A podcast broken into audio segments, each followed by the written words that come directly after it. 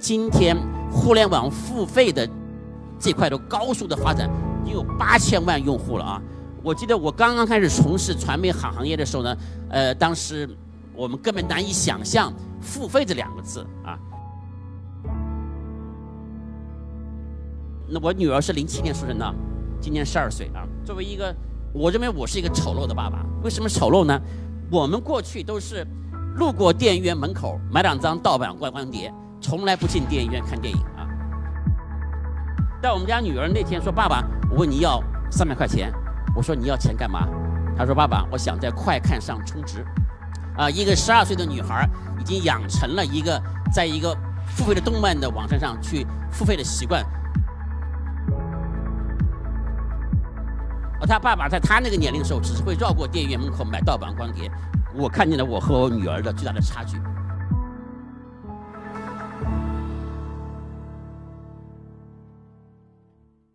影视行业啊，去年受这么大的整顿呐，那些明星艺人呐都要交很多税啊，你为什么还看好这个行业啊？我们是这么一个基本逻辑。大家就是说，大部分人，你看传媒行业，你的消费，你消费什么？你还是看电视剧，包括你看网剧。是吧？你还是在看这个电影，所以基本上你大量的时间还是在被影视这个内容所占据，也就是你的 time consuming 这个方面，还是这个方面是比较强的，是吧？那么传媒行业一个根本逻辑就是时间占领用户的时间是一个很大的一个因因素，这是一个基本逻辑啊，这是一个。另外我们也看到这么一个影视行业，一方面占据了很多时间，另外它又有这么五点的一个新的变化。我们看到它有什么内容优质化。发行社交化、渠道融合化、观众网生化和衍生丰富化这五个子特点，这五个子特点就是五个子动力，后面这个 driver 在推动呢。我们认为互联网跟影视行业这个发展，也就是说符合这五个条件的影视公司，我们觉得他们还是有很多机会。那我们再仔细看看这五个特点是什么？呃，首先是这个，我们看看这个。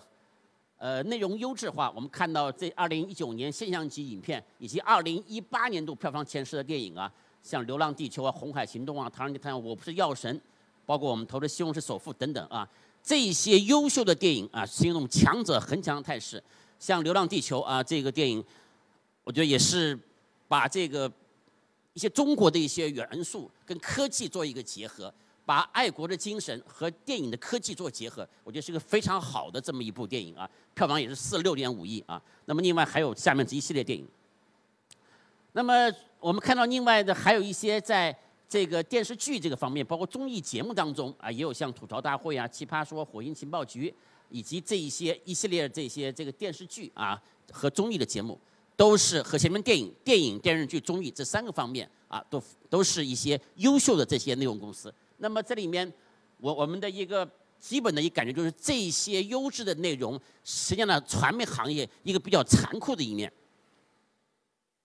啊，怎么叫残酷呢？因为这个行业是一个强者恒强，弱者恒弱，一种马太效应非常明显的一个行业。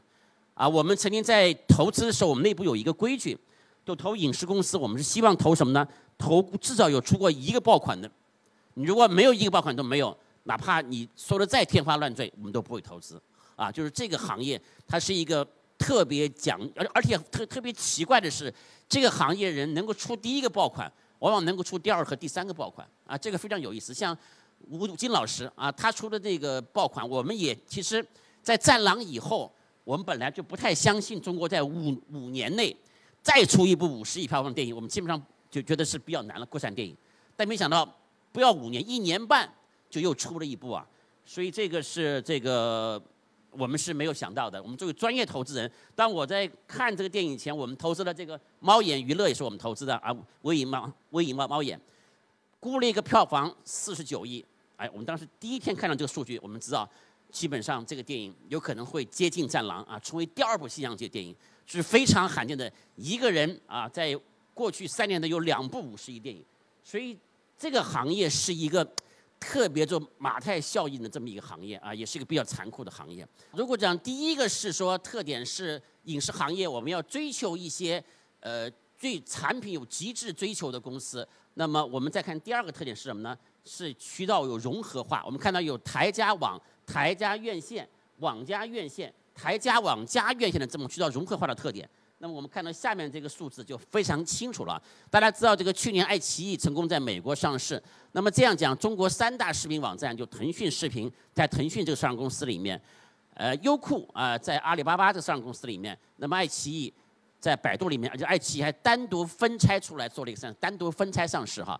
那么爱奇艺就成了一个它的数据就是一个公开的数据，它在二零一八年我们看它有八千万个付费会员啊，有一百一十亿左右的。收入啊，大概每个用户贡献了大概十五块钱左右啊，啊，这个这个这是爱奇艺的公布的这一个数据啊。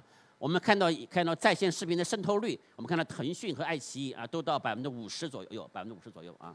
所以呢，这组数据非常清楚的，呃，向我们体现了一个什么样的逻辑呢？就是在今天互联网付费的这个这块的高速的发展，已经有八千万用户了啊。我记得我刚刚开始从事传媒行行业的时候呢，呃，当时，呃，我们根本难以想象“付费”这两个字啊。那我女儿是零七年出生的，呃，今年十二岁啊。作为一个，我认为我是一个丑陋的爸爸。为什么丑陋呢？我们过去都是路过电影院门口买两张盗版观光碟，从来不进电影院看电影啊。但我们家女儿那天说：“爸爸，我问你要三百块钱。”我说：“你要钱干嘛？”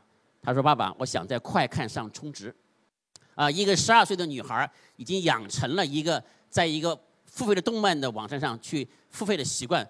而他爸爸在他那个年龄的时候，只是会绕过电影院门口买盗版光碟。我看见了我和我女儿的巨大的差距。这也是就零零后的这波孩子们啊，他们的这种对版权的这种。生在互联网上，这种付费习惯和我们这种四十岁的人是完全不一样的啊！所以这一波年轻人，这波零零后的年轻人的他们的消费习惯，最近呃，腾讯公司出了一个这个二零一九年的这个互联网趋势啊，这个报告我觉得还是不错的。他讲到了中国的这个呃十岁以下的孩子们已经有几千万人有手机啊，这个数字是完全的。我们家女儿她小学六年级了啊，他们班里几乎每个人都有一个手机。啊，所以说这个，她作为一个十二岁的一个女生，班里面已经每个人都有手机，可以看到他们这个十岁的孩子啊，零零后、零五后啊，零五后已经是这个人手一部手手机，而这么一波孩子们已经进入到了，所以在腾讯的报告里面写说要注重两个人群，一个是零零后、零五后，也也就是说零零后是如果零一年的话，大概十八岁刚进大学这么一波孩子。到零五后，我们家女儿这种六年级啊，他说是有一个呃一个多亿的人口是在这个范围里面，这波人一定要重视。另外，他说注意到银发人群，呃，大家知道中国六十岁以上的人口有多少人吗？大家知道吗？有两点四亿啊，两点四亿啊。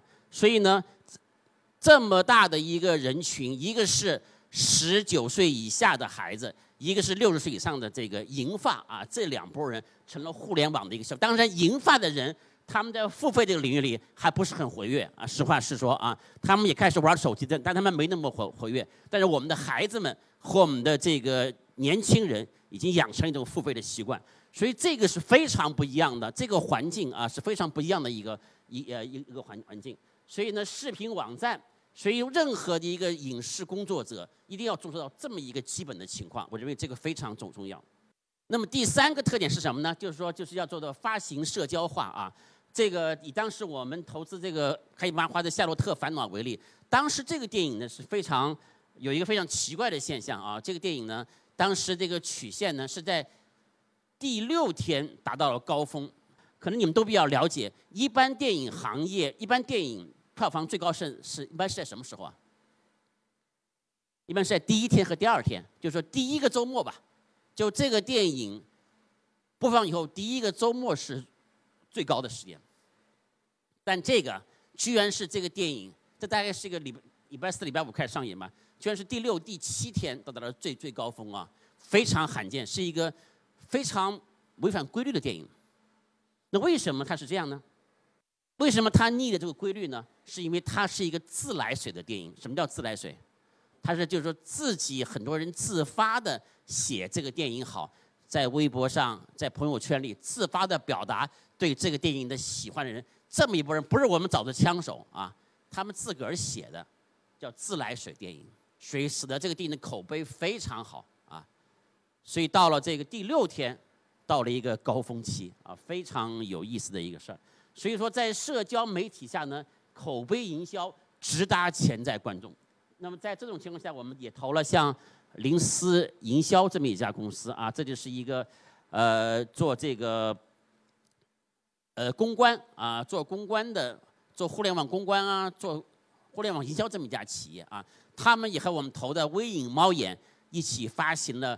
一个互联网的电影营销公司啊，这是我们投资的。我们当时也觉得，哎，这个行业这个随着这个整个趋势来说，我们应该布局一家互联网公关和互联网营销公司。所以这个就是我们布局的一家企业啊。说完了，要这个要注意到一些能够把控内容的优质化的一些团队啊。我们又聊聊到了这个这个要懂得发行社交化的这么一种手段啊。我们呢？同时也聊完了，哎，这个要注重渠道，要做到整个台网联合这么一个特点。那么第四个是什么呢？我们注重用户的网生化啊。其实刚才这个已经讲到，就是像我们家女儿这种零七年出生的孩子啊，用户网生化的这些孩子们的，我们看到这些三大网站的付费用户的规模不断上升。这刚才也讲了，八千六百七十二万，这个数据和它上市的数据是一样的啊。好，那么第五个。衍生丰富化啊，这个也很有意思。这个就是一部电影或一个网剧背后带来的衍生的一些游戏，所谓的叫引游联动，或者呃很多淘宝的淘品牌，可能是来自星星的你的女主角穿的一个什么衣服，或她用的一个彩妆。都和整个后面的销售拉在一起，所以我跟爱奇艺的小辉总进行一次交流，他也讲到他们的爱奇艺这边也非常重视这个所谓的他们的这些内容和后面的这种互联网商品电商的结合啊，非常重视这这一块，包括他们原来做的一些互联网的综艺的一些节目啊，中国有嘻哈啊这么一些综艺节目，他们在背后也是和这个。衍生品有非常大的一些联系啊，而且在互联网上非常方便的，因为它是一种这个互动交流的方式，你可以很快的快进快到啊，拖拽各方面的功能都可以实实现。你也可以很快看到这个女主角她穿的衣服是一个什么品牌，你要觉得好，你可以马上下单就去购买，这个非常简简单。另外是影视明星的报酬也比较高，现在国家出了一个限制薪酬，大概在五千万以下，就是两三四千万成为一个。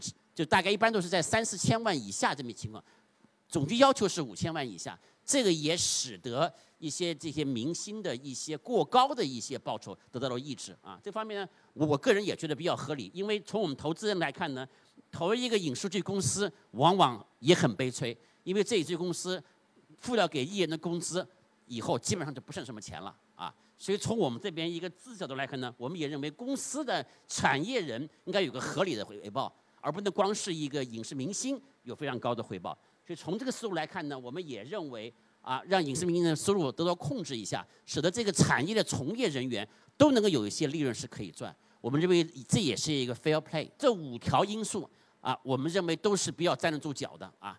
因此我们在找寻的也是在找寻比较注重内容衍生化、比较注重这个网生化这个特点，用户网生化，比较注重发行社交化。比较注重台网联合，另外比较对内容以及对监管的底线都比较清楚我们这么一波人作为我们的投资主体。